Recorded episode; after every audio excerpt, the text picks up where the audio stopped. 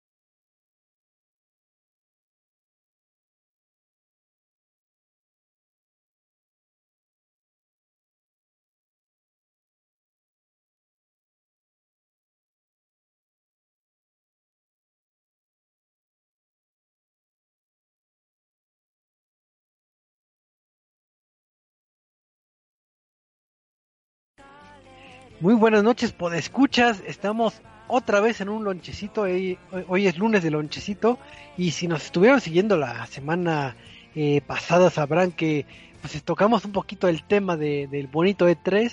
Y pues este podcast está dedicado principalmente a la continuación del E3 para eh, comentar este algunas noticias, eh, nuestras opiniones de, de los especialistas que ya conocen, que es el buen Michael y el buen Eddie. Y pues este pues va, vamos entrando de lleno porque como tenemos el tiempo medido queremos platicar de muchas cosas. Antes de empezar con esto del E3 pues vamos a las noticias de la semana porque a pesar de que eh, haya terminado el E3 pues hay noticias curiosas que comentar. Entonces vamos a empezar con con, con una noticia para los fanáticos de Cyberpunk que sé que muchos eh, eh, quieren disfrutar de este título, pero no sé si lo puedan comprar en PlayStation o no. O... Pues ya puede, Choco, pero desafortunadamente no como esperan. ¿Qué tal todos? Muy buenas noches. La pregunta es, Pues, ¿deberían? La pregunta es más bien si deberían comprarse un Cyberpunk y si deberían jugarlo, porque como habíamos hablado hace unos meses dentro de la infinita lista de desgracias de CD Projekt Red con Cyberpunk 2077 y eh, que se había quitado de la tienda de PlayStation Network, el día de hoy comenzamos con la noticia de que ya está disponible el juego de forma digital para la misma consola Sonic. Sin embargo, hay una advertencia y hasta una sugerencia. Si tú compras este juego en PlayStation 4, eh, vas a presentar los mismos errores en los que ya se está trabajando. Si quieres disfrutar la experiencia como pues estaba esperada hacer, eh, solamente lo puedes jugar bien en PlayStation 4 o en, en PlayStation 4 Pro o en PlayStation 5. Así que ya están advertidos de si quieren comprar el juego, que garantizan que va a tener parches para poder actualizarlo correctamente, pero eh, pues no, siguen recomendando que mejor lo compres para la siguiente generación. Así que pues qué interesante advertencia y pues es un suceso único en su tipo que no se había presenciado de esa manera. Sí, está gracioso que te ponga PlayStation así que, pero no lo compras en PlayStation 4 porque es casi porque va a tronar. De hecho, justamente antes de empezar el programa, el- se los mostré y sí, efectivamente viene la, pues la sugerencia más que advertencia de decirte que no la riegues, no lo compres ahorita. Y pues ya, este, pues lo mismo, si quieren disfrutarlo, pues disfrútenlo en una consola de nueva generación, sea la que sea, o en una PC de gama alta que aún así sigue presentando problemas. Pero pues ahí está, Cyberpunk 2077 le sigue lloviendo sobre mojado. Así es, tal vez para el 2022 ya podamos disfrutar de la versión completa, entonces... O para el 2077. Ah, Oh, muy- Oh, qué troll. Ah, pero bueno, listo.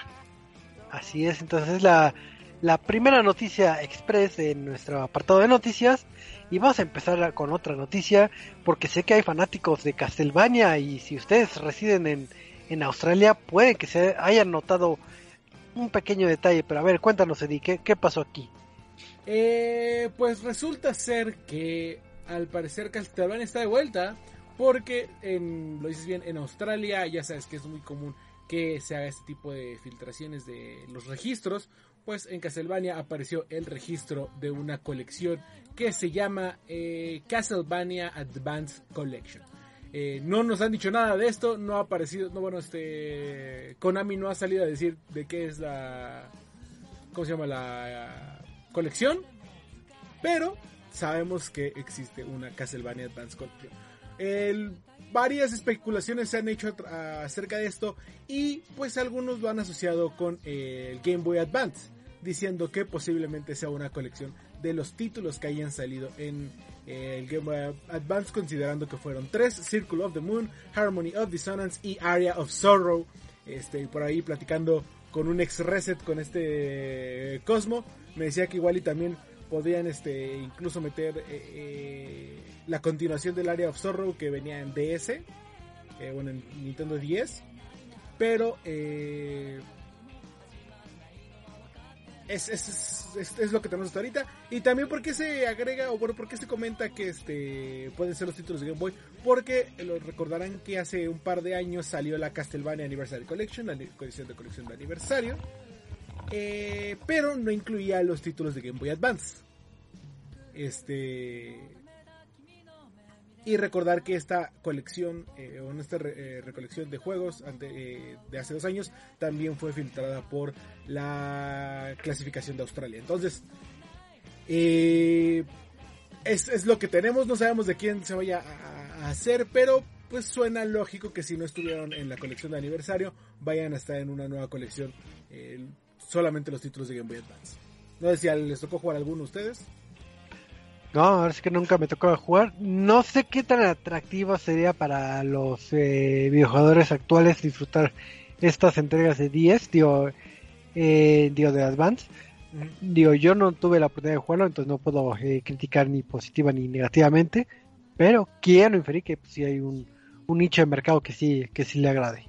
Pero pues ahora sí que vamos a tener que esperar un poquito a que se disipen las, eh, las aguas y sepamos eh, si, si se va a presentar este esta entrega, cómo la, estamos eh, previniendo. Pero ya, esto ya será pues, tela de, de, otro podcast. Y pues vamos a, a otra noticia porque eh, creo que a todos nos, nos gustaría que regresara ciertas franquicias que, que las añoramos con mucho con mucho corazón y la primera noticia referente a eso es eh, respecto a Electronic Arts porque creo que eh, parece que van a revivir una IP pero pero no sé quién tenga esos datos. Tú Eddie tú. Eh, sí, parece ser que dentro de todas estas IPs que quieren revivir, la siguiente va a ser Dead Space y los rumores todavía tienen un poquito más de, de peso que el que decir que hay un juego que se empieza con S y termina con L y de la cual nos aventamos a una lista interminables que casi casi termina con Super Monkey Ball, el cual hizo su aparición, pero ya después hablaremos de eso. Eh, resulta ser que este Jeff Grove eh, conocido por eh, estar presente, ser parte de GamesBeat, eh, habló en un video diciendo que había escuchado rumores de que EA durante su presentación de EA Play el próximo 22 de julio, si no me equivoco, es decir, en un mes casi casi, eh, estará presentando lo que conocemos como eh, un reboot, remaster de un juego que todavía no han mostrado o que estarían retomando. Y hace la, o dice la frase de veremos si lo anuncian o no este veremos si lo anuncian si no es que nos morimos antes no Eh, haciendo la referencia a if we are not dead before eh, lo que empezó a hacer que todos se ilusionaran diciendo sí es Dead Space Dead Space porque el juego de palabras eh, pero si esos no son testigos o pruebas suficientes Después de que se hizo esta, salió este video, varios sitios de noticias eh, empezaron a recuperar la nota y Eurogamer también agregó que había escuchado algo similar a los comentarios que dijo este Jeff Grove. Entonces, eh, posiblemente tengamos un título de Dead Space pa- eh, desarrollado por EA Motive, que es quien desarrolló Star Wars Squadrons, el último juego de Star Wars de navecitas eh, de EA. No sé qué les parece el regreso de EA de Dead Space.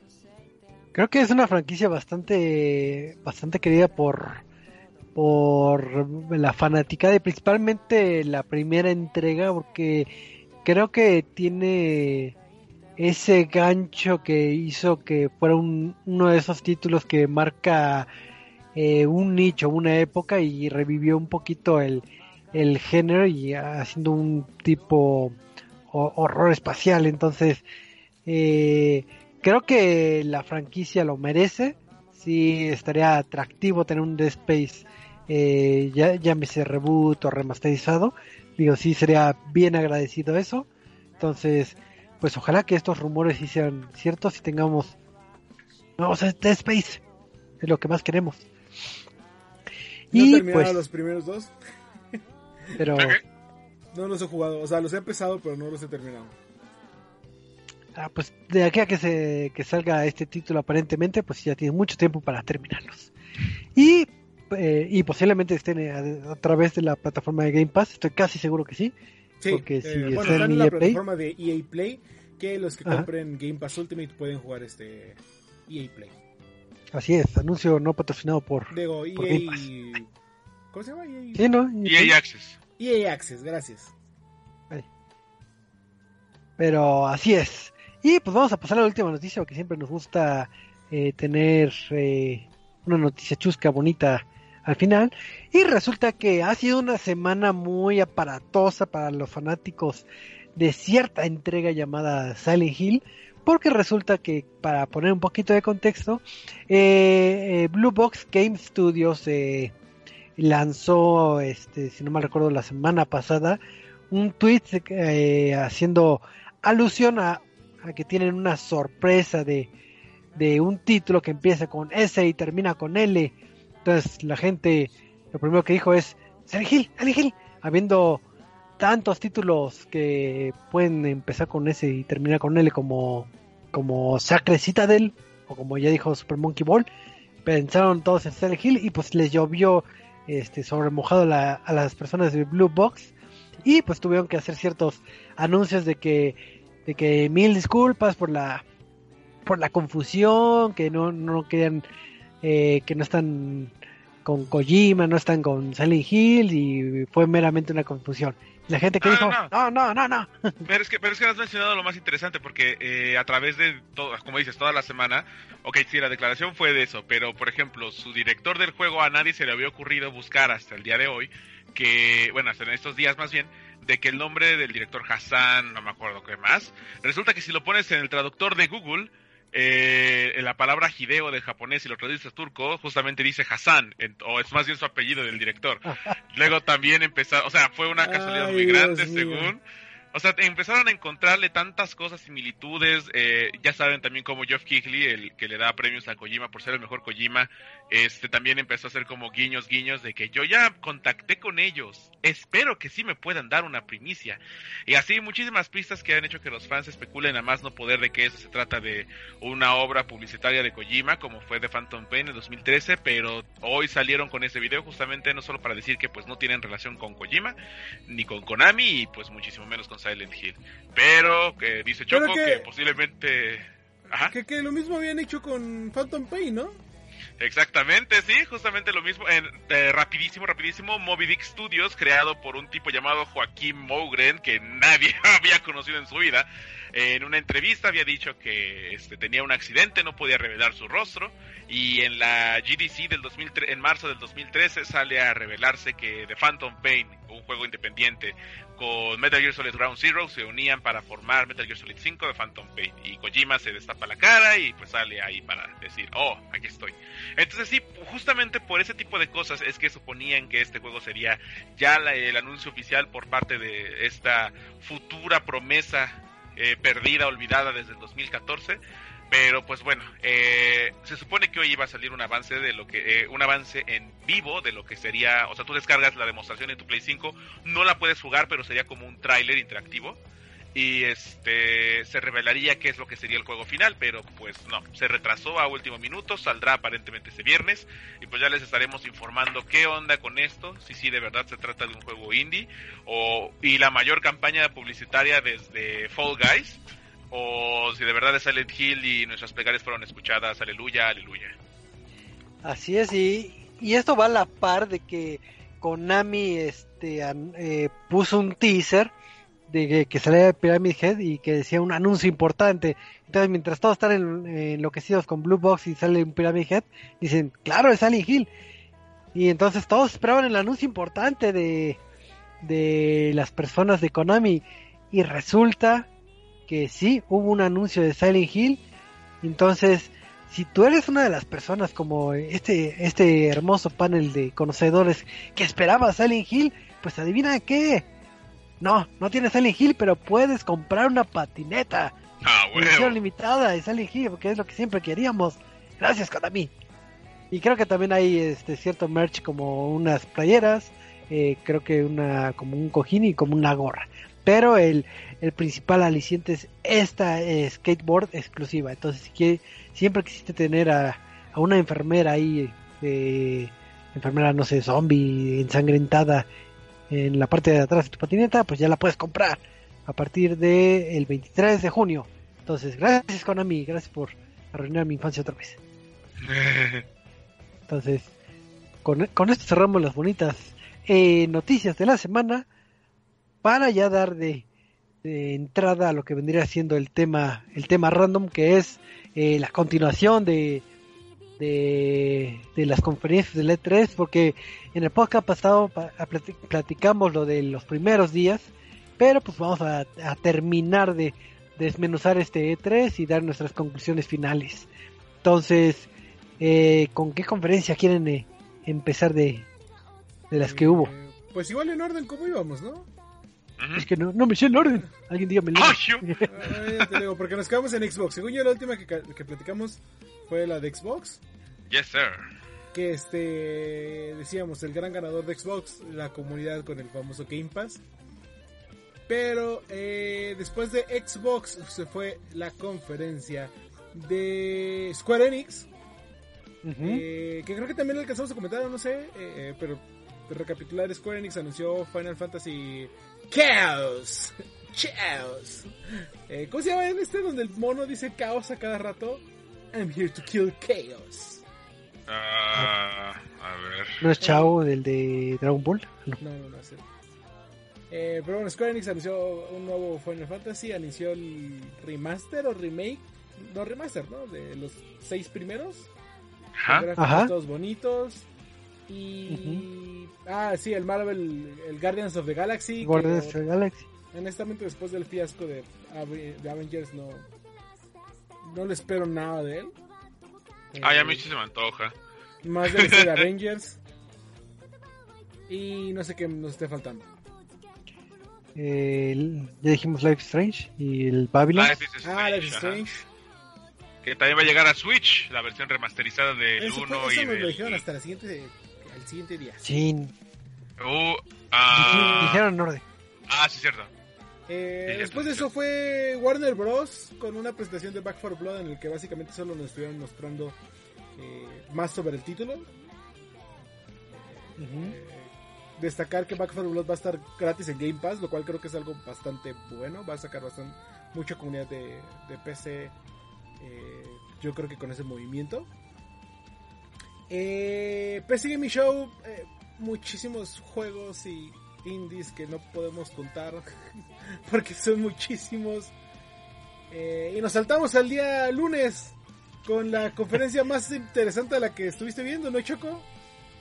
Así es, eh, empezamos este día yo con toda la expectativa así que no voy a trabajar, hoy voy a estar de lleno viendo letras porque este es el, el día que más me gusta y voy a empezar con la conferencia de Verizon. Dije eh, que haya reservado un espacio en este magno eh, evento pues es para dar una muy buena noticia para los videojugadores. Y pues resulta que Verizon hizo esta conferencia donde habló de las ventajas de adoptar la tecnología 5G, que está muy focalizada a lo que vendría siendo un mercado como eh, de Estados Unidos, porque por aquí, por este lado del charco, como que no hay Verizon. Entonces, eh, ahora sí que dijeron, sí, los desarrolladores ocupan Verizon, sí, también la gente de los eSports ocupan Verizon, y sí, tú deberías que tener este, esta tecnología 5G. Hablaron muy levemente un poquito de la inclusión y fin, fin de conferencia. Entonces, eh, pues eh, argumentaron y dieron eh, eh, las noticias de este 5G, creo que se llama Ultra Wideband. Pero pues ahora sí que si son gente del gabacho y estaban con la incertidumbre de qué proveedor de internet es el que más necesitas, pues Verizon lo logró en este Net 3. Yo casi le doy el goti, casi casi. Digo, o sea, entiendo que se parecen a ese tipo de conferencias porque al final del día eh, en E3 sí tienen un booth y sí pagan una buena cantidad de dinero. Me acuerdo que creo que el 2019 eh, incluso este Verizon o Verizon no sé cómo se llama eh, llevaba gente de esports de, algunos de los equipos que tienen patrocinados para eh, pues hablar del, de, la tecnología y de por qué son buenas su internet. Entonces, entiendo por qué hayan tenido una conferencia o por qué ya, ya tenían dentro de su presupuesto gastar una conferencia, pero sí como que faltó algo. Y así es, no, no, no hubo pues, eh, noticia impactante, pero bueno, al menos eh, ya estoy con un por ciento más de sabiduría del 5G. Entonces, gracias, Benson. Gracias por tu tiempo. Y pues de ahí saltamos a, creo que seguía Take Two, si no mal recuerdo. Sí. Entonces. Entonces dije, bueno, ya me quité este sabor de boca Bueno, de, de. Eh, en el entre en el entre ellos fue la de Intellivision, ¿no? Que eh, realmente no fue nada más que anunciar el, el regreso del ¿Qué Intellivision es Atari? O estoy o Intellivision era la de Amico. Este. Creo que es el del Atari, no lo sé. Demonios. Eh, Pero bueno. No, Intellivision es el, el dispositivo, el Amico. Este, Y, o sea, hay gente que dice que se ve bien. eh, que podría valer la pena, pero con este tipo de consolas de extrañas que no tienen tanto respaldo, digo, al final de Intellivision es una marca más o menos reconocida de antaño, eh, pero bien podría ser un, un Uya, de que Ándale. Este te compres tu amico y al final del día se vaya a la quiebra o bueno no, no haya juegos y no haya como eh, soportar Ahora, sí- ahora sí que integrar una nueva consola sí está bastante complicado en este sí en este mercado. Muchas han fracasado en el camino. Digo, como siempre hemos dicho, no, no le deseamos el fracaso a ninguna de las empresas, pero, pero eso, eso parece que es donde se encamina. Hay que ser realistas de cómo justamente se han perfilado a otras y pues pueden terminar igual. Es correcto. Así es. Este. Y nada más de, de eso habló en esa conferencia, o que sí, eso no la vi. sí, fue, la, fue como 10 minutos pero digo fue la presentación del amico amico Así. Entonces, este, de hecho, muchas de las conferencias es como el, digo, estuve viendo mucho el meme de, de cuando presentan eh, dos niños un PowerPoint que, que dice, profe, no, no lo hicimos, disculpe. Entonces, creo que, que engloba alguna de las conferencias que, que vamos a platicar, pero eh, después de, de esta odisea de Verizon, pues salté a ver lo que vendría siendo la conferencia de Take Two Interactive, entonces eh, pues yo estaba emocionado que Take Two Interactive podría traerme juegos muy bonitos, podría tener este Bioshock, quiero Bioshock, no sé si, si lo, lo, lo pueda disfrutar. Nunca. Entonces todos tenían cierta expectativa por, por ver qué iba a presentar Take Two Interactive y empieza el, la conferencia y vemos a, a varios sujetos en lo que vendría siendo una plataforma muy similar o si no es la plataforma de Zoom en una así como eh, como una llamada que nos hicieron parte de una llamada más que como conferencia como una mesa redonda Ándale, como una mesa redonda, mejor dicho, eh, exacto. Y pues eh, empezaron a tratar el tema de la inclusión y de cómo lo maneja este Take Two Interactive a nivel interno. Hubo personas de recursos humanos, hubo desarrolladores y, varios platicaban su experiencia de cómo lo habían eh, vivido eh, estas temáticas en, en su empresa, ¿no? Entonces, ah, eh, pues nos aventamos una plática de mesa redonda de Zoom y cuando nos dimos cuenta, acabó la conferencia de Take Two.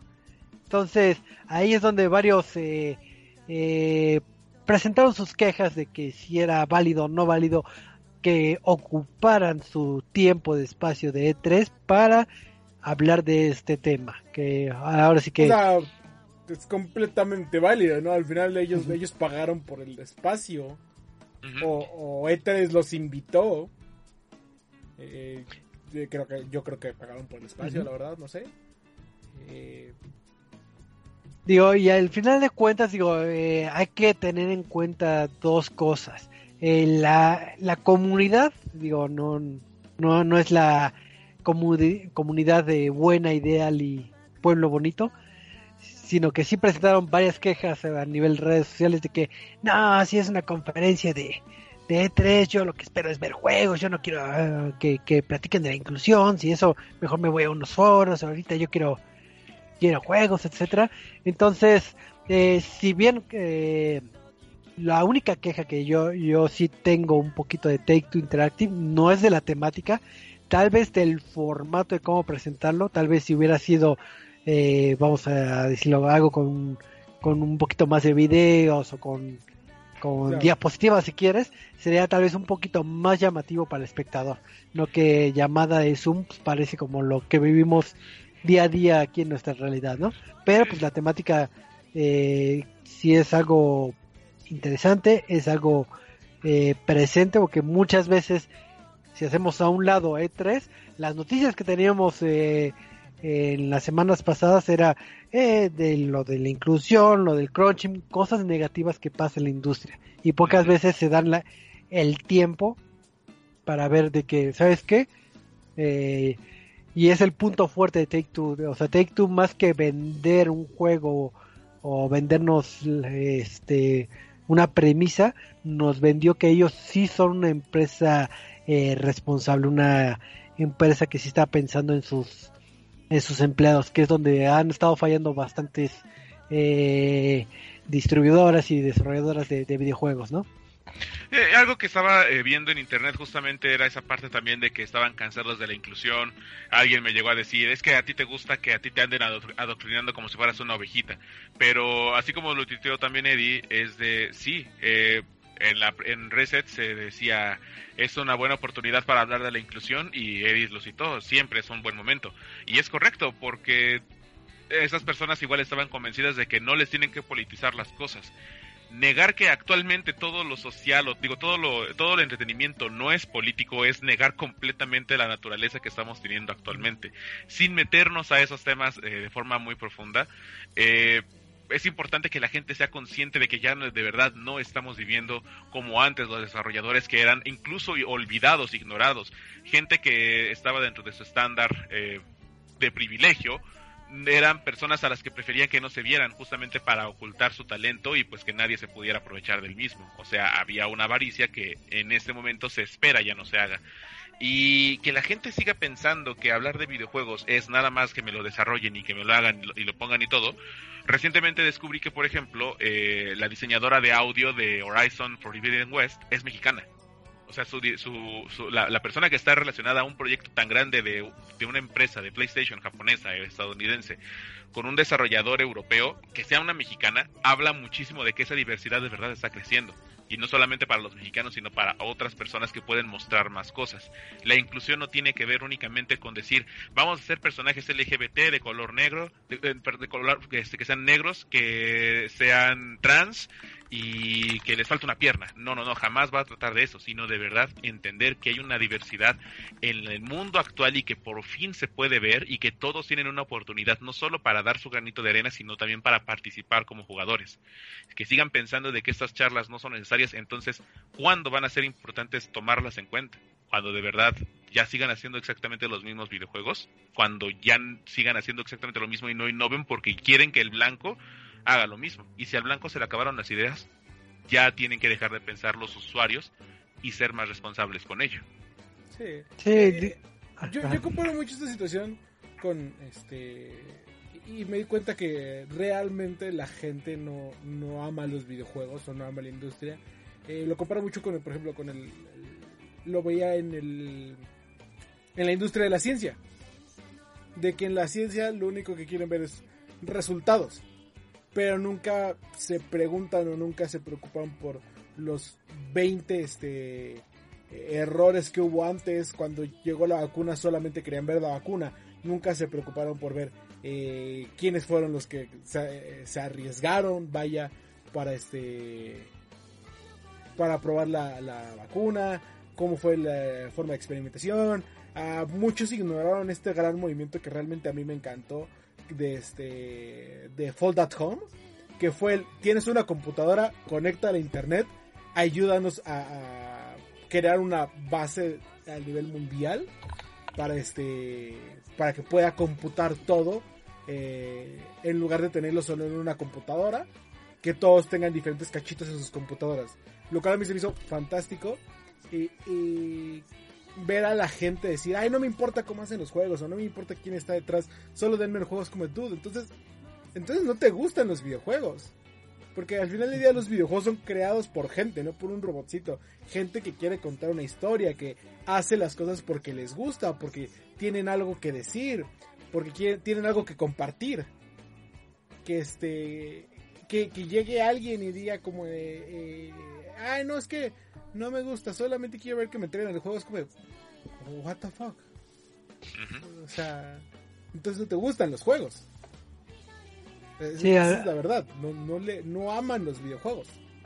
Sí, yo creo que esa sería como la moraleja del, de- del programa. Digo, todavía no cerramos el programa, pero yo creo que sí es eh, la enseñanza, ¿no? De que, y, y ya lo hemos comentado en, en distintas ocasiones, de que hay que ver más allá de, de lo que vendría siendo el título. Ya hemos visto cómo los desarrolladores sufren del crunching, de discriminación, de etcétera.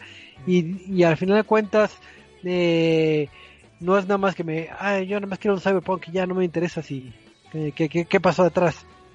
Sino que al final de cuentas es todo un, un entorno, ¿no? Y hay que ser agradecidos con... No, y- incluso Ajá. con, e- con ese entorno político, eh, qué buen ejemplo que mencionas de Cyberpunk. Muchos eh, alaban The Witcher y todo, o sea, les gusta muchísimo lo que hace Geralt de Rivia, les encanta ver a Henry Cavill. ¿A quién no le encanta Dude. ver a Henry Cavill? De Pero- decir que The Witcher no es político. Eh. O sea, The Wit- el, el mismo, justamente, el mismo gobierno de Polonia que reconozca la labor de un estudio de videojuegos, ¿cuántas veces de verdad quisiéramos ver que en nuestro país, que los, eh, ni siquiera el nuestro, en, que en Estados Unidos se tomen de verdad esos valores para que digan, bueno, aquí hay gente y se puede apoyar para que creen diversidad, para que creen opciones, incluso no solo en desarrollo de videojuegos. La gente también ignora que los videojuegos no nacieron a través de alguien estaba aburrido y se quiso poner a jugar Pong. No, son productos creados a través de guerras, a través de ciencia, a través de que la- las personas querían experimentar. Entonces, si eso lograron hacerlo con los videojuegos y ahorita ya hay una facilidad de hacer algo más grande, ¿qué más nos puede esperar? Pero como la gente sigue pensando de que Call of Duty es este puros bugs, que FIFA es puro fútbol y nada más se concentran en eso y no quieren ver a más, es como salen ese tipo de personas que están convencidas de que no quiero ver política, ni inclusión, ni lesbianas en mis juegos. La inclusión no se trata de eso nada más, amigo. No se trata nada más de eso. Sí, Así es. Y precisamente en el, en el mes de la, este, del Pride, del orgullo, es como de, es que no quiero ver eso, es como, de, o sea, ¿qué, qué quieres decirle a todos los que se tienen alguna identificación eh, o género eh, diferente al eh, a la heteronormativa? que se escondan, que no salgan de sus casas, como, dude, o sea, no es algo así de uno en mil. O sea, es uno en cada, pon tú, cuatro, uno en cada cinco personas ya se identifican hoy en día, eh, si no es que más, estoy sacando números de lo que eh, conozco. Eh, ya tienen alguna identificación eh, diferente a con la que nacieron o eh, heteronormada. Es como, es, es- es- es lo normal. Y, y- y me frustra mucho todo esto porque, como dices, o sea, por ejemplo, eh, decir, ah, es que juegos como Call of Duty o como The Witcher no es político. Perdóname, pero un libro que habla sobre el racismo, la limpieza de clases, eh, escrito por un polaco, o sea, no, no, no les da toda la vibe de un trasfondo de la Segunda Guerra Mundial, tal vez. O sea, y, porque recientemente eh, leí los libros, pero es como decir que- que- las cosas no tienen un trasfondo social, un trasfondo político, o que no tienen algo, es como decir que salieron inventadas de la nada. Al final del día todas las películas, series, libros, videojuegos tienen algo de la realidad y bueno, lo mismo, la, la gente busca eh, contar algo. Y muchas veces los videojuegos o este tipo de, de género les sirve para contar estas historias eh, y que no se pierda el mensaje de que la discriminación está mal. La pelea entre elfos y este humanos y gnomos no está tan separada como lo cuentan en The Witcher a la pelea que tenemos eh, en la vida real entre este personas de color, entre personas blancas, entre este eh, de diferentes regiones. eh, es como si tan solo pusieran tantita atención a lo que consumen.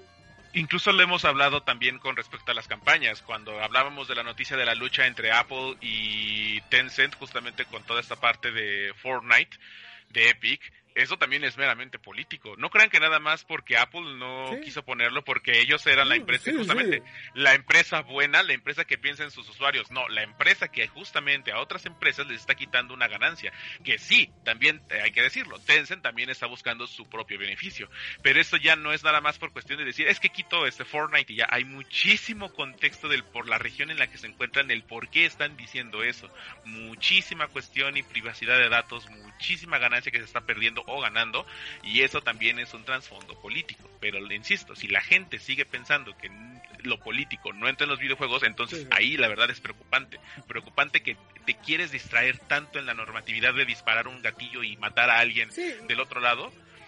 Dios, no, no se puede. Sí, y, y so- so- sonará trillado, pero al final del día toda esta gente habla desde, su desde sus privilegios.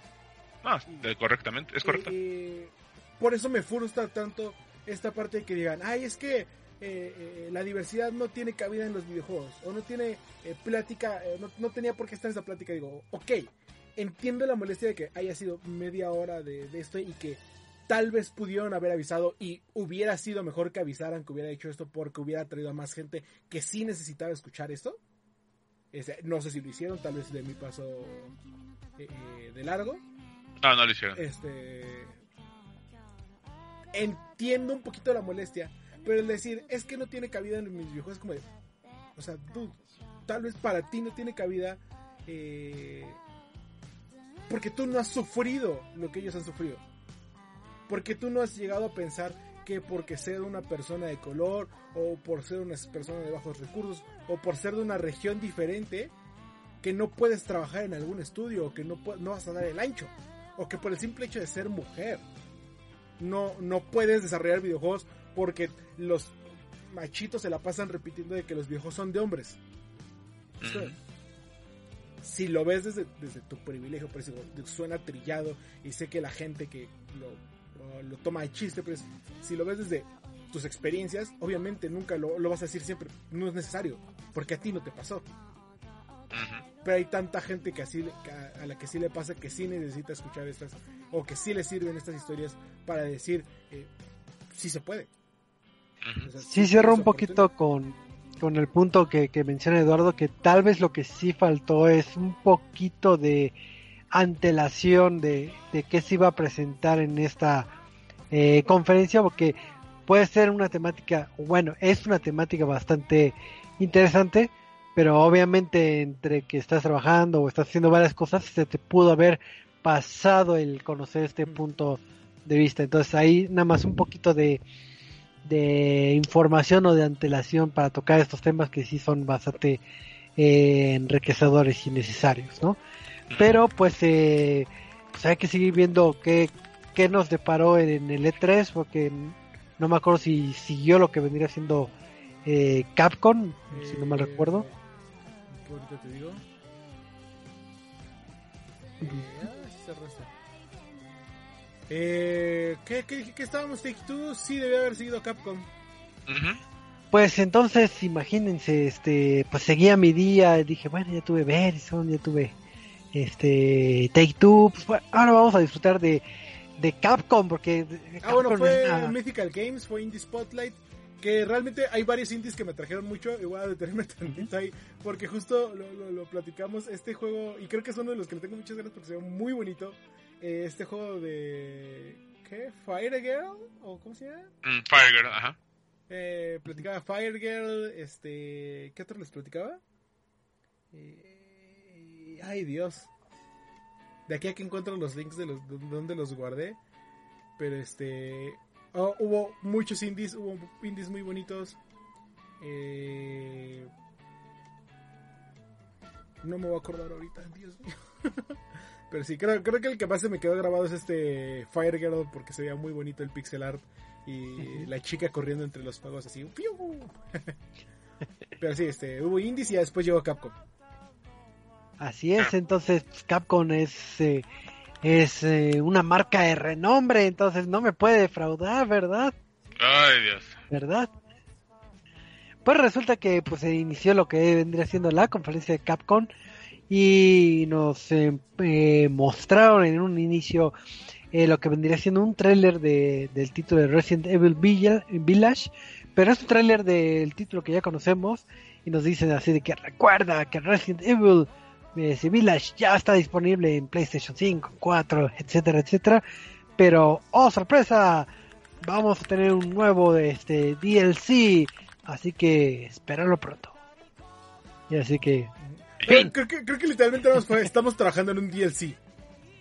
Ajá, es. básicamente fue casi como de, y esta es la noticia que tal vez todos nos estaban pidiendo, bajo la demanda de los usuarios, DLC y próximamente. Aplicaron la Nintendo de. Por enésima vez estamos trabajando en Metroid Prime 4, cállense. Sí. ya, es lo que querían escuchar, ahí está. A mí me sorprendía como igual muchas veces, y eso siempre lo hemos dicho, la expectativa de la gente es el problema.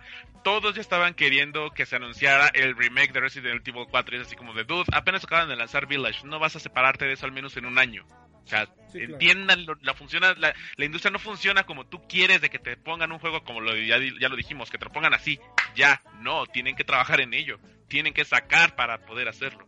Y sí, creo que el comentario de Michael es acertado. Creo que mucho del problema en general de, por ejemplo, la, el cómo sentimos la conferencia, digo, ya platicaremos de nuestras opiniones finales, pero eh, creo que también es culpa de nosotros los espectadores, ¿no? Creo que nos hemos eh, muchas expectativas de cosas, digo, ya tocamos el tema de de, de Silent Hill de que ah eh, dice SL es Silent Hill y ya todos explotan y quieren ya este que remasters que juegos quieren todo de ahora sí en la mano. Entonces creo que también nosotros como videojuegos somos un poco eh, exigentes creo. Pedimos muchas cosas.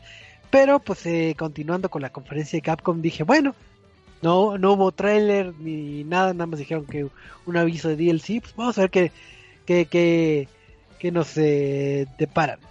Y pues resulta que se anunció algo para la gente fanática de, la franquicia de, Monster Hunter. Entonces dije, oh, ¿qué, ¿qué va a ser? Y resulta que era una misión de un evento de Capcom de Monster Hunter Rise.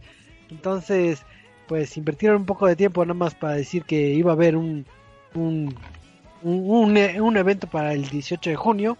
Que era para que ganaras este eh, creo que ciertas armaduras dentro del juego eh, basadas en un personaje que se llama Tsukino creo que se llama si no mal recuerdo.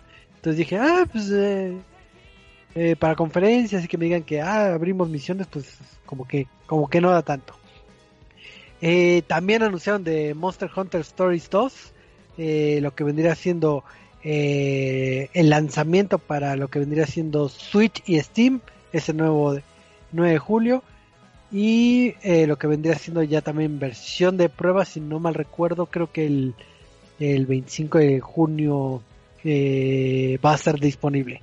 Entonces, pues esa fue la, la gran noticia de Monster Hunter. Entonces, pues, eh, digo, no, no soy muy fanático de Monster Hunter, pero tampoco eh, las noticias fueron buenas. Y mostraron avances de, de un nuevo título de, de de, de Ace Attorney, de este, del abogado favorito de todos. Entonces tuvimos este eh, avances de, de los features que va a tener el juego y ya vamos a tener lo que vendría siendo fecha de, de lanzamiento que es el 29 de julio. Entonces, eh, Objection. exacto. Ah, no, no sé solamente si dicen el juego, yo no sé Ah. nada de eso. Ah, pero, no, o- ojo, porque en ese juego no sale este. Phoenix Wright, entonces nadie va a decir objeto. ¡Oh! Ah, no. Ah. no, entonces ¿quién va a estar demonios? Eh, no sé, pero por ahí creo que alguien dice, o creo que, me, que escuché, que dentro de una parte del juego decía que, que iba a estar este Sherlock Holmes, que es este la manera en la que utilizan el nombre de Sherlock Holmes, solamente para hacer referencia. Eh, digo, algo similar le hizo, por ejemplo, con las historietas de Lupin, o bueno, Lupin. Este. Creo que va a ser personaje, un personaje en honor a Sherlock Holmes. Eh, o sea, te digo otra vez, no sé, no, no vi Capcom, pero me dijeron que no iba a ser este Phoenix Wright. Ah, ya.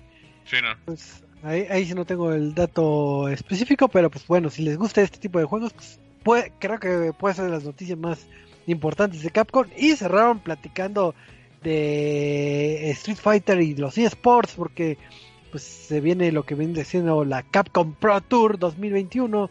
Y pues eh, los cronistas eh, aparecieron en pantalla para decirnos que iban a haber ciertas actualizaciones en las reglas y ya.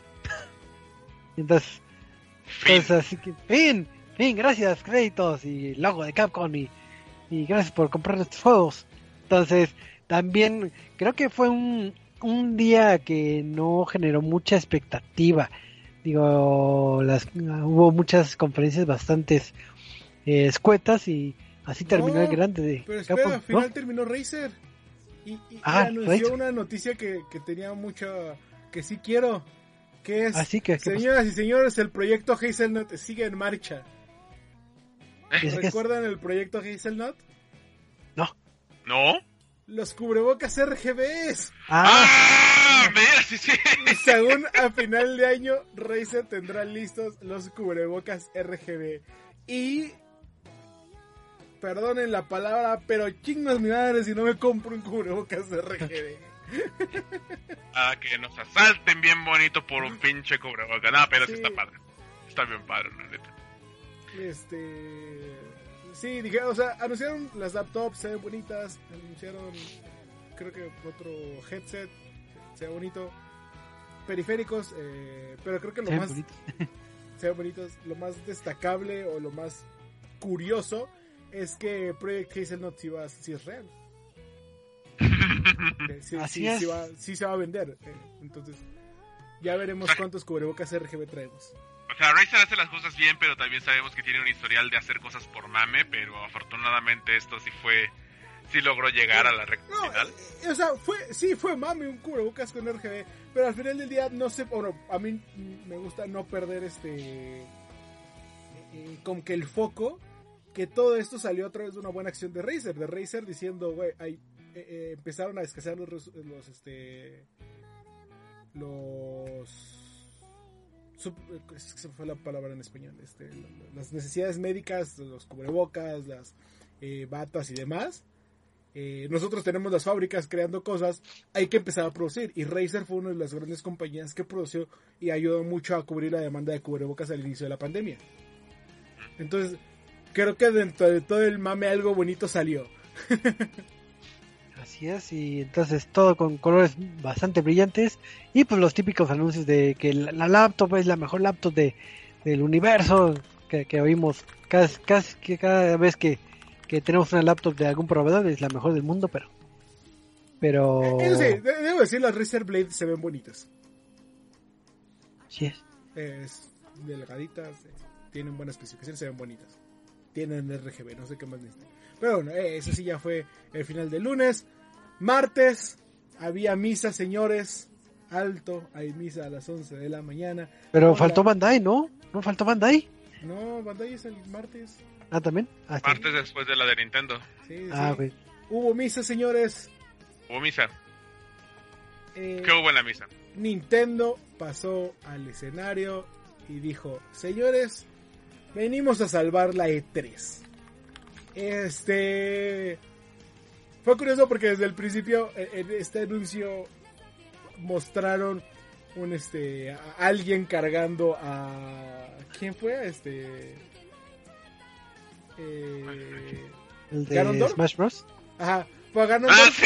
y lo, y lo tiran a la nave. Es como, ok, estoy casi seguro eso que, no, que eso no es este. eh, ¿No es Zelda? No es Zelda. Yo estaba en una llamada con el y digo, creo que esto es Smash Bros, ¿no? Y luego llega este Captain Falco y lo tiran y yo, no, ahí va toda la franquicia de F0. Y ya cuando empiezo a más o menos ver, digo, un momento, he visto estos escenarios. ¿Esto es Tekken? Y ya después sale la imagen de Kazuya y yo, ¿What the fuck es Tekken? Y es ese legendario escenario de, de la gran pelea. Creo que fue, creo que es la del último Tekken.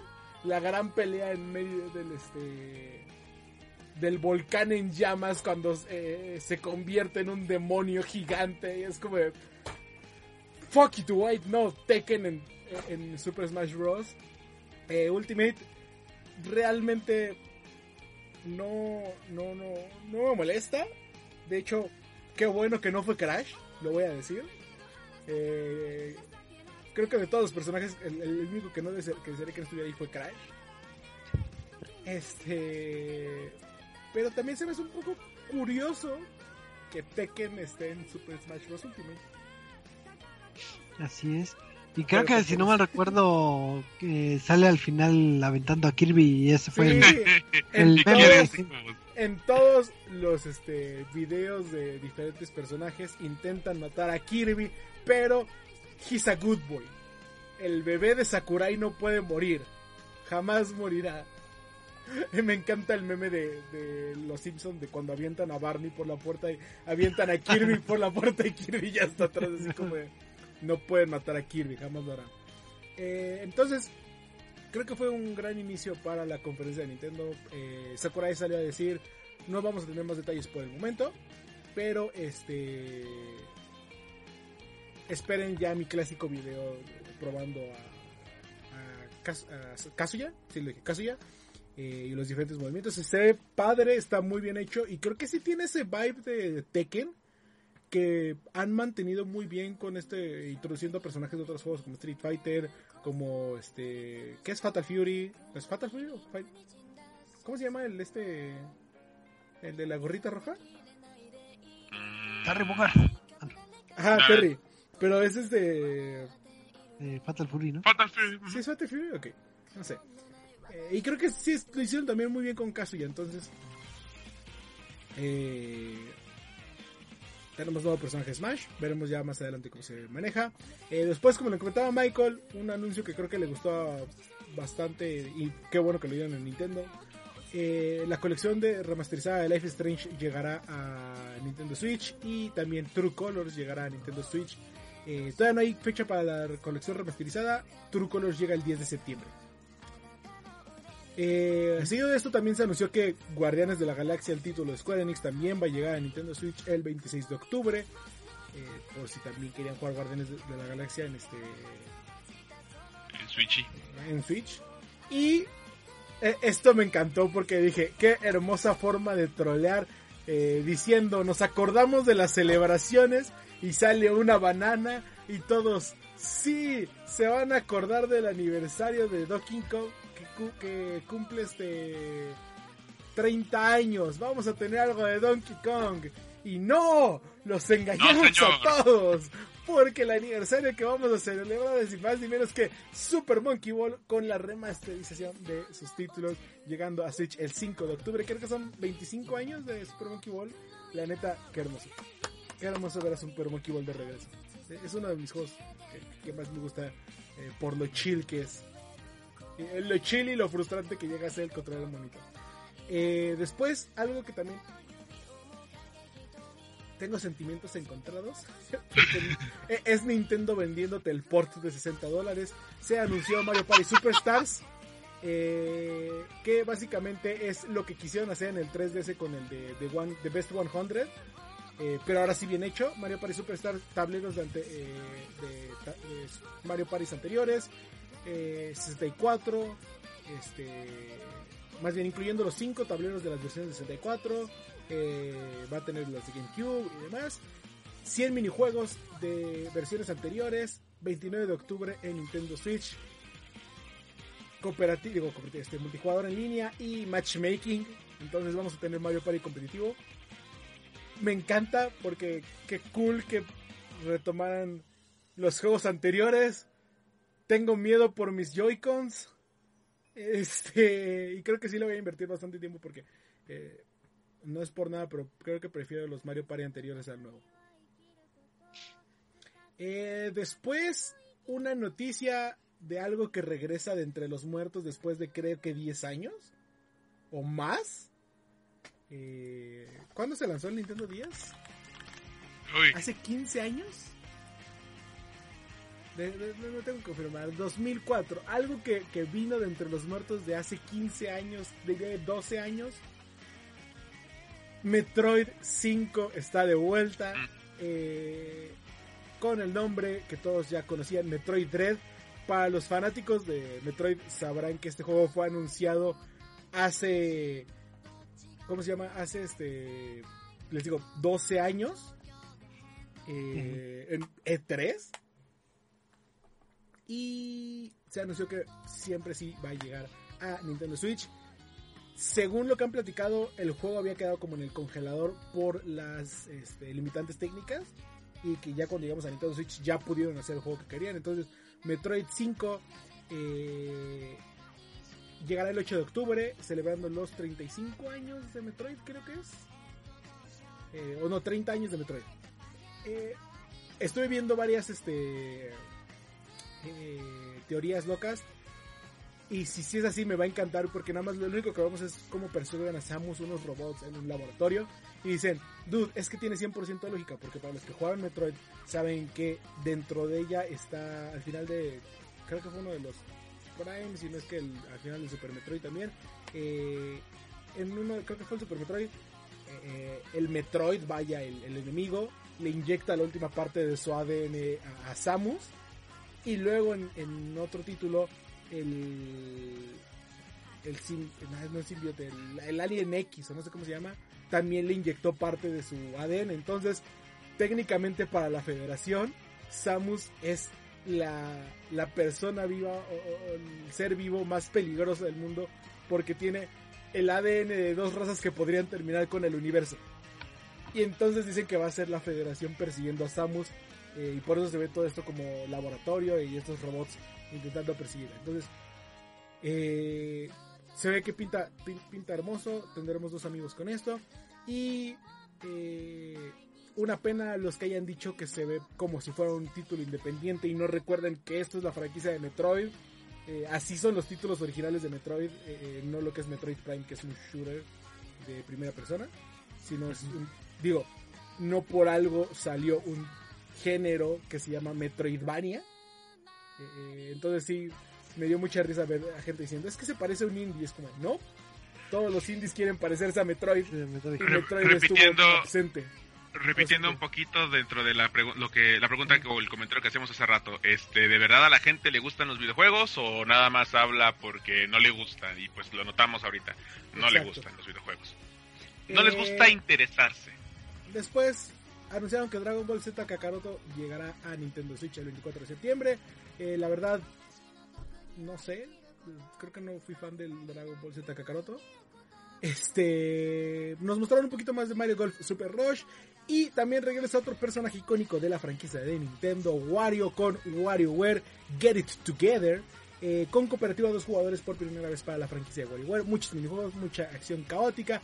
Y eh, después de esto nos anunciaron, bueno, nos mostraron también el Pokémon para adultos, llámese Shin Megami Tensei 5, que se ve bastante bien, este tipo de, este JRPG que intenta, o bueno, que se basa en cosas como este, eh, Persona y Pokémon, yo, que te deja atrapar o, crear este pactos con ángeles y demonios y unirlos y X. Llegará el 12 de noviembre. Danganronpa también celebra su décimo aniversario, si no me equivoco, con una colección de cuatro títulos de Danganronpa, este, que llegará también junto con un juego de mesa este 2021 en Nintendo Switch. Eh, Fatal Frame, este, me, me, sacó contento porque estaba viendo la lista y dice Project Zero, pero es Fatal Frame Maiden of the Black, of Blackwater, eh, se anunció también, es este port de la Wii U. Eh, otro juego que se llama Strange Brigade, que juego de disparos que se ve raro. Y un título que no que regresa y no es en forma de fichas, que a todos nos tomó por sorpresa y la verdad me hizo sentir viejo. Advance Wars tendrá un remake del título 1 y 2 que llegará el 3 de diciembre del 2021. Choco, yo sé que tienes algo que decir de Advance Wars.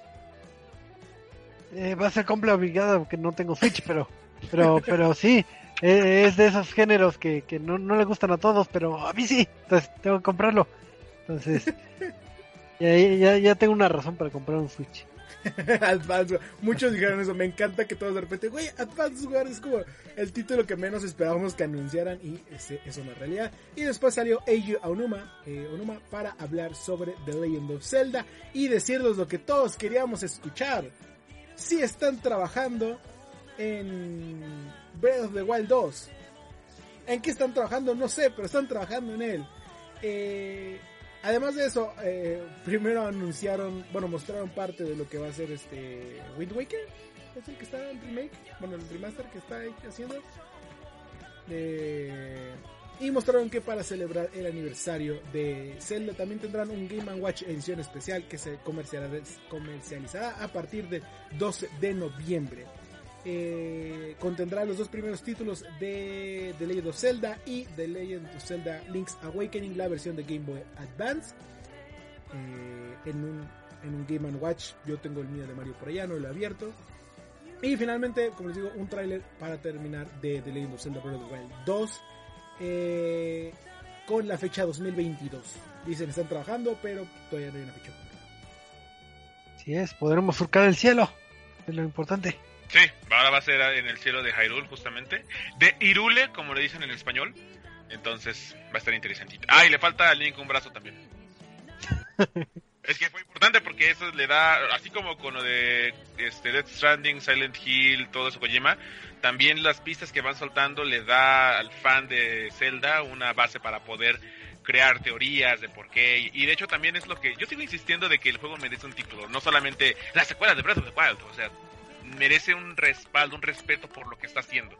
Y no sé, dicen que no anuncian el título porque necesitan eh, hacerlo menos spoiler, así que Sí. Nintendo, los caminos de Nintendo son muy misteriosos. único Los caminos puedo de la vida. Los Eh, caminos de pues Nintendo. esa fue la conferencia de Nintendo. Eh, ser honesto, me gustó más la de Xbox, pero entiendo que para los fanáticos de Metroid son buenas noticias tener un Metroid este año para celebrar el aniversario y tener aparte, bueno, saber que Metroid Prime 4 sigue en desarrollo. Y a pesar- eh, después de todos estos cortes y después este cambios de director que en medio nos auguraban malas cosas, creo que creo que fue una buena noticia. Así es, y terminando la conferencia, lo- los primeros vi eh, puras quejas de do- con dos tweets en particular. Uno de que querían su, su Switch Pro, pues ya tiene su, su Game Watch. Y otros de que y Bayonetta 3, y Bayonetta 3.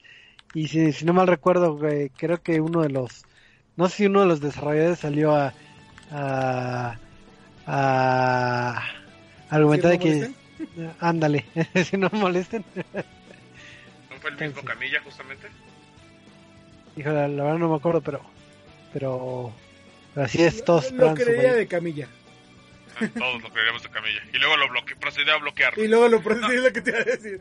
Es- no, y es que nuevamente regresamos al mismo punto desde el principio. De- o sea, igual personalmente, lo saben, yo nunca he sido fan de Nintendo. Sin embargo, madurar es entender que lo que anuncien le da muchísimo plus a lo que lleguen a mostrar. No es revenderte las cosas. Y si es revendértela, es revendértela con un valor que de verdad funciona para el Switch. Y eso es lo que vi. Eh, pero la gente ya estaba esperando porque mi- diversos medios, diversos insiders están diciendo que un Switch Pro, y ya lo hemos dicho muchísimas veces, si esa no es la tirada de Nintendo y nunca ha sido exponerse como el gran eh, representante del 4K y de lo tendencioso actualmente, ¿por qué creen que de repente sucederá así? Y Sí. si sucede, sucederá pero en el momento en el que ellos quieran, en el que ellos lo vean más conveniente. Pongamos, y de hecho hasta se me ocurrió algo. Si vemos que ahorita las eh, Sony y Microsoft están teniendo pedos de producción por el PlayStation 5 y el Xbox, porque no hay produ- no hay este suficiente producción por sus componentes, ¿qué les hace creer que Nintendo sí tiene ese dinero para poder abastecerse con eso? Van a tener ahí un severo problema y no van a abastecerse. Y recordar que la Nintendo Switch no se anunció en E3. O sea, ya todos conocíamos la Nintendo Switch, o bueno, la Nintendo NX, o no me acuerdo cómo se llamaba el proyecto. Y no se anunció en E3, se anunció eh, como tres meses después, porque también Nintendo salió a decir, dude, o sea, no queremos que nos copie eh, Xbox o PlayStation nuestro proyecto eh, en lo que está en en desarrollo este antes de que lo lancemos.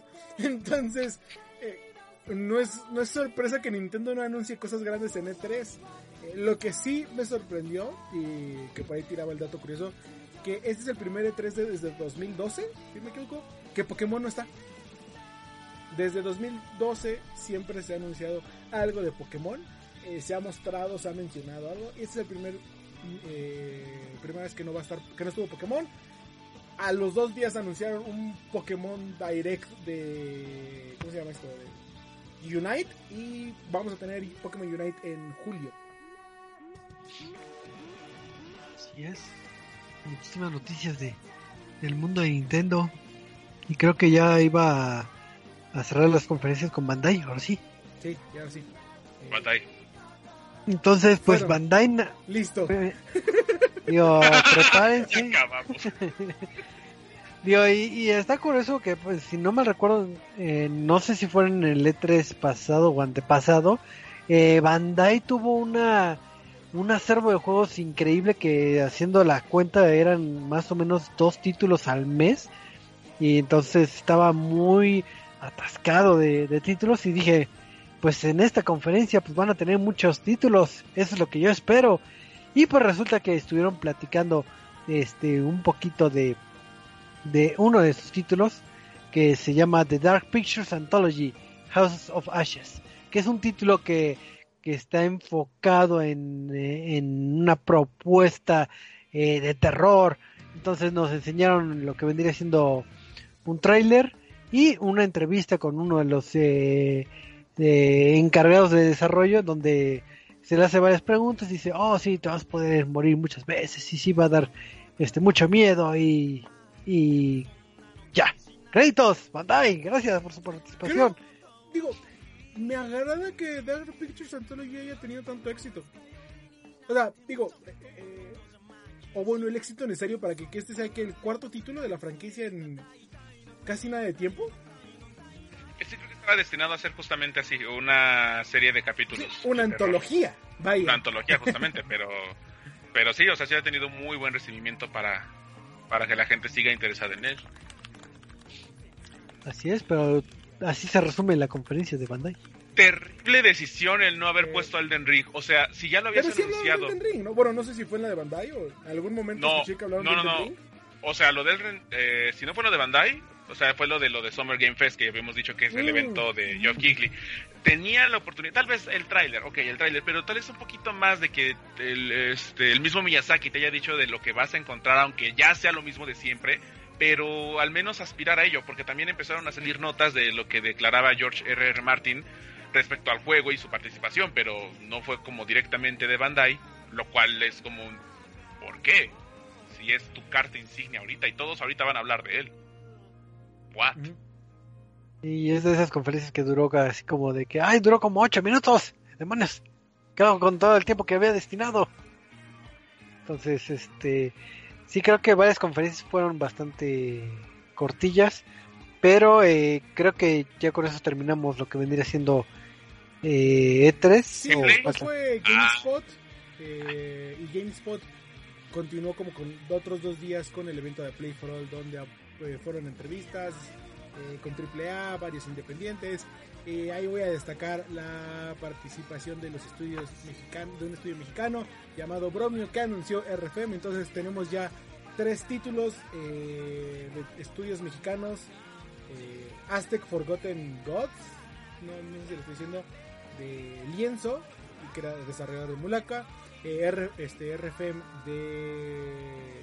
de, Bromio, que desarrolla Pato Box, y este Greek, ¿cómo se llama este? Ay, eh, Memories of Azure, de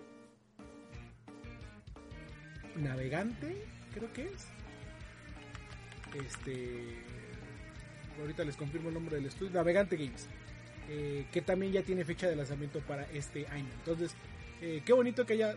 que continúa el desarrollo de videojuegos independientes en México. Eh, qué bonito que, que haya más este, estudios trabajando todavía en...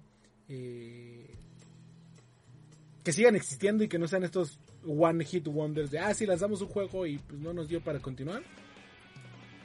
Eh, entonces, pues nada más para, para destacar eso. Ok. Y ya abarcamos todas las conferencias o, o nos Sí. falta una. Sí. ¿Acabó el 3? El Pokémon Acabó el Unite 3. fue dos Pero- días después, creo. No, sí, ya se acabó el 3.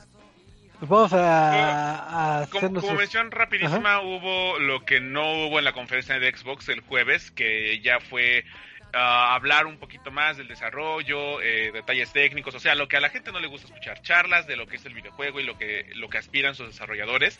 Cada una de las entregas que se mostraron en, la, en el domingo, ahora ya especificaron un poco más el jueves, así que para aquellos que se hayan encontrado interesados en ello, este, la conferencia estuvo muy bien, estuvo bastante completa y pues lo mismo. La, igual estar respaldando que todos los juegos van a salir en Game Pass, el beneficio de Game Pass, el beneficio de las Xbox Series X y pues ahí está. Fue como una extensión también de la, de la E E3. Ok, para ir cerrando el programa, la, pregunta obligada. ¿Cuál fue el título que más les agradó? ¿Cuál fue la conferencia que, que creen que se llevó la- las palmas? Y la perspectiva en general de lo que vendría siendo el E3. Así que no sé quién quiera empezar a, a dar su opinión. Yo me gustó la, la, la conferencia de Nintendo, pero por, por puro este consumer friendly tengo que ir por Xbox. Eh, Y creo que Xbox es el momento de que empiece a recuperar terreno en esta mal llamada guerra de consolas, pero sí me gustaría que, que- que ganara terreno de en ofrecerle a los jugadores más títulos.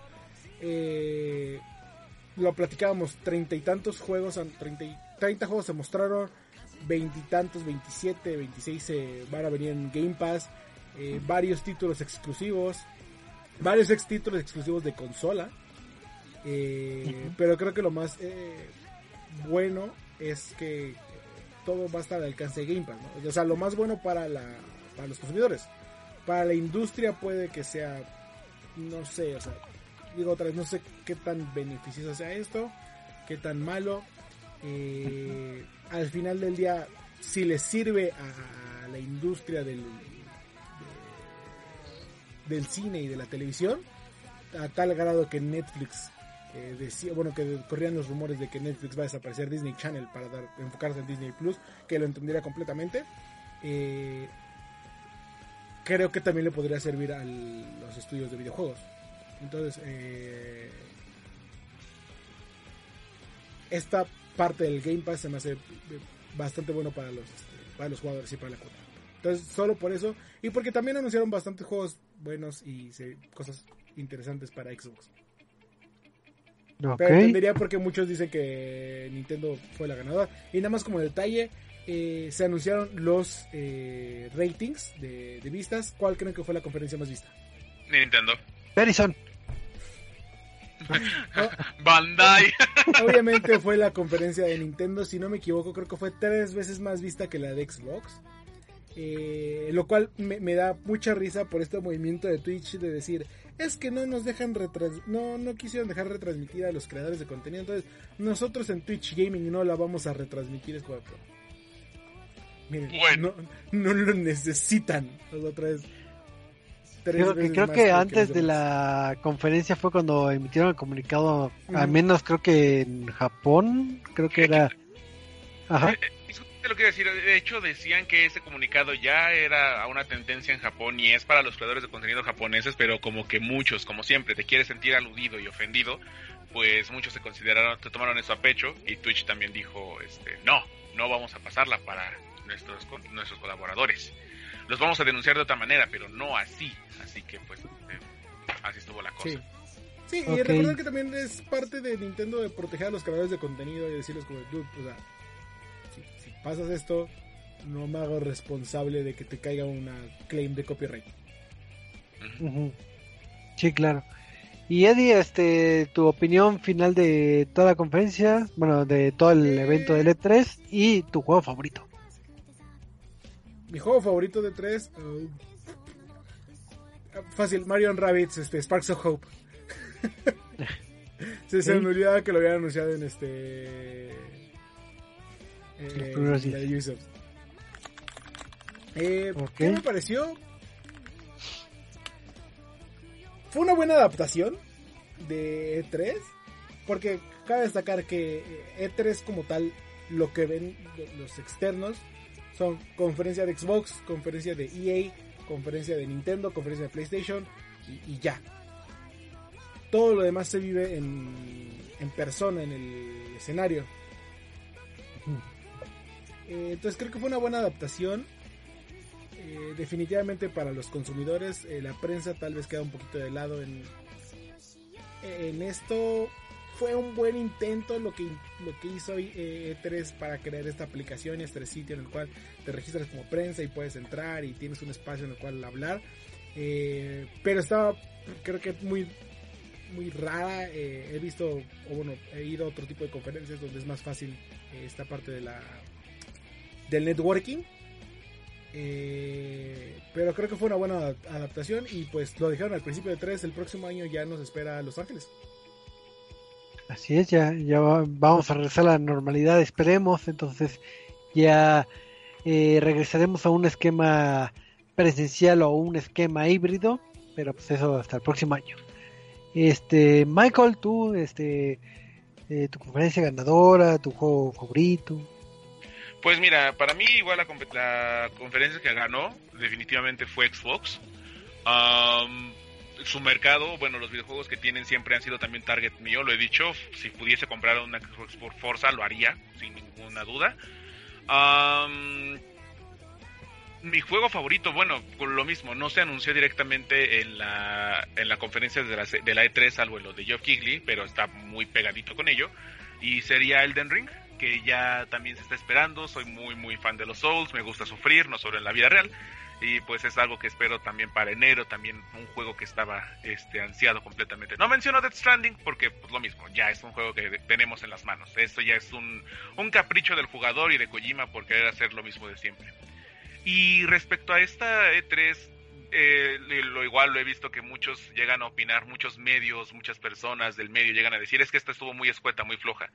Lo que siempre vengo diciendo desde que, desde que empezamos el primer podcast en pandemia. Estamos en, estamos en una situación tan difícil que los desarrolladores se han tenido que ver con la dificultad de estar trabajando en casa, de estar posponiendo trabajos. Juegos que incluso planeaban salir el año pasado tuvieron que sufrir retrasos. Halo sufrió retrasos, The Last of Us sufrió retrasos y esperar a que te muestren los 20.000 juegos en una E3 de post pandemia y que todavía seguimos en ella, ya es estar exagerando y nuevamente no entender cómo funciona la industria. No es lo mismo a estar trabajando constantemente con 100, 200 personas en el mismo lugar de trabajo a cargar assets, modificar assets para que también eh, al final te digan no, hay que, hay que corregirlo. Para aquellos que no tengan ninguna idea de cómo funciona, chéquense los documentales, por ejemplo, que hay en Disney Plus, de cómo hacen las películas de Frozen, por ejemplo, cómo animan eh, el hecho de que les digan no, tienes que corregir esto, o todo lo que tú hiciste se va a la basura, porque tenemos que cambiarlo de último minuto. Ahora imagínense hacer con pandemia. Es imposible trabajar al mismo ritmo de siempre. Y yo siento que esta fue una buena E3. Sí, tal vez haya sentido un poco floja por las conferencias y por su mala planeación, porque sí tuvieron mala planeación, pero el recibir tantas noticias para 2020, 2022, perdón, eh, dice muchísimo. Tienes Elden Ring, tienes el siguiente Zelda, tienes los juegos de Xbox, que también, eh, acoplando lo que dice Eddie, sí era ya eh, cuestión de tiempo para que llegara esta nueva identidad para Xbox, una que le hizo muchísima falta en Xbox One, en esa generación. Y es momento de que sí retome, repunte y que le dé esta identidad que hace falta tanto para, para la industria. Porque sí considero que los juegos son una identidad, a pesar de que te puedan gustar todos los juegos, siempre es importante resaltar una que otra cualidad. Y pues sí, disfruté la E3. Igual yo no he tenido la fortuna de ir a Los Ángeles. Espero que tal vez en unos futuros años, ya cuando también se normalice todo, este, podamos ir. Pero sí me queda claro que la experiencia siempre será mejor presencial. Lástima por esta pandemia, pero tuvimos un buen evento después de un año en el que no, no había nada seguro. Y también tenemos que dar gracias por ello, porque cuántas personas que conocemos quisieran haberla visto y desafortunadamente ya no están, siendo muy realistas. O personas que también nos, nos apoyaban para, no sé, le decíamos esta noticia aunque no nos entendiera, pero se veía la emoción por ti. Entonces, hay que aprender a valorar no solo la vida, sino también los juegos como consumidores y dar, pues sí, estar, estar expectativa de esta del 2022, de todo lo que va a salir. Yo la neta estoy muy emocionado. No me decepciono para nada. Así es. Digo, yo también comparto su opinión. Creo que la conferencia que más me, me agradó fue la de la de Xbox. ¿Con qué juego me quedaría? Creo que le tengo muchas expectativas a... Me gusta mucho la franquicia de Forza Horizon y el que hayan presentado el, el título enfocado a- en México le tengo mucha fe y mucha expectativa porque el producto sé que es bueno porque Forza Horizon este la última entrega que, que, que he disfrutado es completísimo está muy grande pero me agrada el nivel de detalle que pueden impregnarle a, a, a este título ya vimos que están las sillas de plástico que están las aguas que están este el papel maché entonces eh, tienen un abanico de cosas por hacer que que va a ser un un muy buen fanservice para los que residimos aquí en México, ¿no? Entonces, este, yo creo que es el título que, que más me llama la atención. Y de, de conclusiones ya generales del E3, sí creo que el factor pandemia sí afectó mucho a las conferencias, porque sí, como comentaba Michael, eh, les faltó producción a muchas, les faltó planeación. Sí se sintieron unas que o no tuvieron el tiempo o les asignaron poco tiempo o no presentaron lo que en otros momentos podían presentar. Digo, caso concreto, por ejemplo, Bandai, y si podía aventar trailers, aunque no tengas información, lo rellenas con trailers, suponiendo que tengas eh, un lapso de tiempo.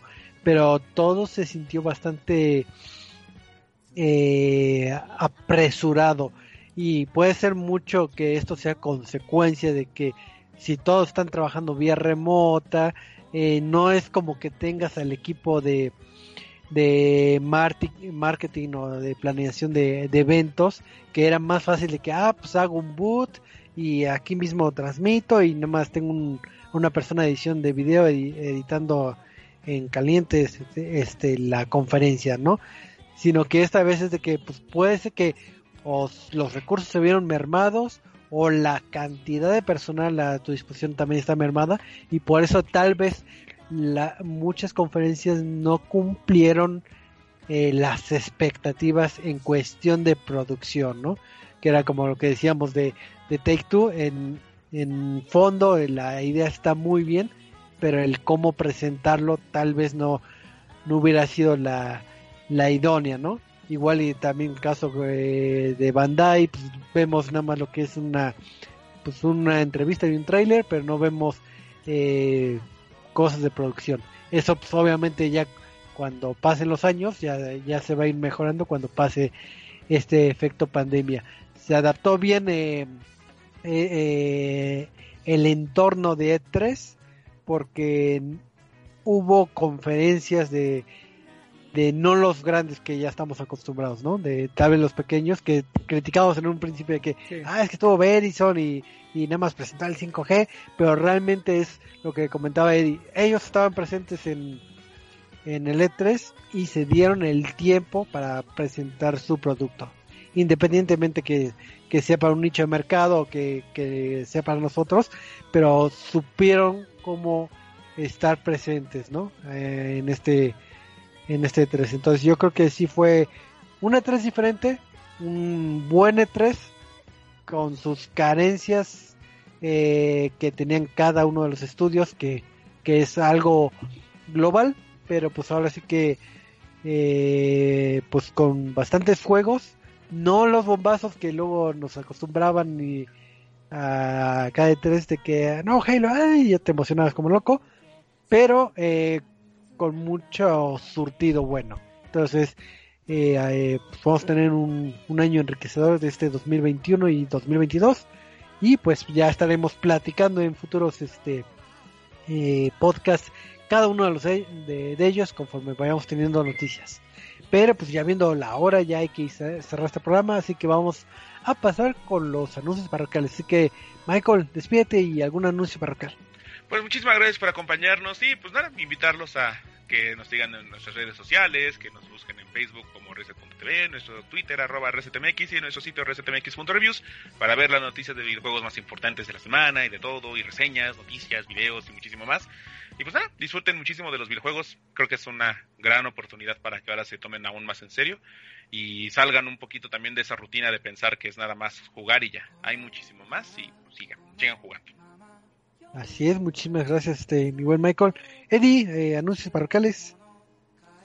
Eh, pues muchísimas gracias a todos los que nos acompañaron el día de hoy. Ya saben que los esperamos también los jueves a las 8 de la noche con noticias de deportes electrónicos en Sentinela, arroba Sentinela OP, Facebook, Twitter e Instagram. Y pues eh, ahora sí que eh, recordarles que si tienen, si van a amar los videojuegos y los van a querer, eh, es, es como un todo, todas las partes. eh, no solamente el producto terminado, no solamente decir, ah, gracias por darme esto, ahora dame otro.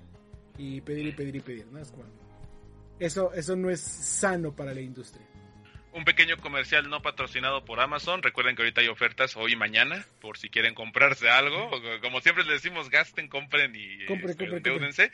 Eh, pues, habrán cosas buenas, a alguien le habrá interesado algo, así que chequen algo si tienen Amazon Prime para aprovechar estos dos días de ofertas. Gasten, endeúdense y todo eso. Gasting, compren el Xbox, este, ¿qué es? El Series S. S está en oferta, así que si lo quieren. Sale muy bien el Series S, creo que, o sea, con, con todos los descuentos creo que sale como en 5.500, una madre así. Ujú. Vence, vence, vence. Así es, ya saben, gasten dinero.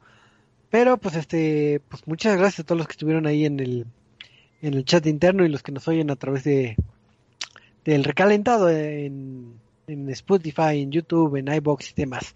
Y recuerden que pues, eh, todos los lunes a las nueve y media eh, pueden sintonizar eh, este bonito podcast para que platiquemos de juegos y estar agradecidos de juegos.